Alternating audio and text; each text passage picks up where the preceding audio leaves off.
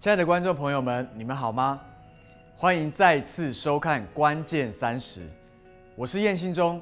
渴望在这短短的三十分钟能够翻转你的一生。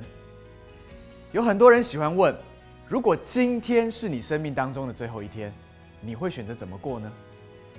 一些人会开玩笑的说：“我要大吃一顿，或者说赶快去做我从来没有做过的事。”但是那一些真正有严肃思考这个问题的人，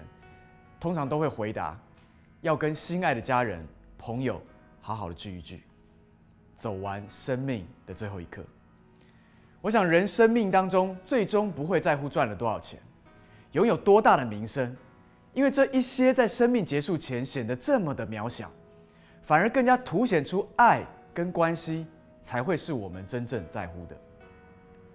其实任何人的今天都可能是生命的最后一天，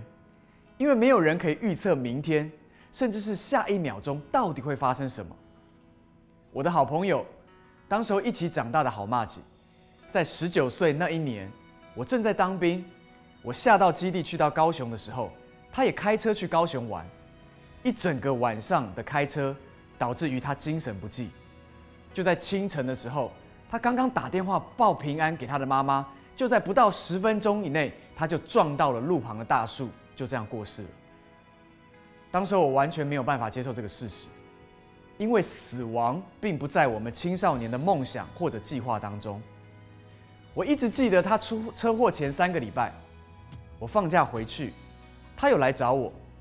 他私下跟我分享他的一些的心事。他甚至在我面前流泪，但是当时候我并不知道怎么样处理那样的状况，状况。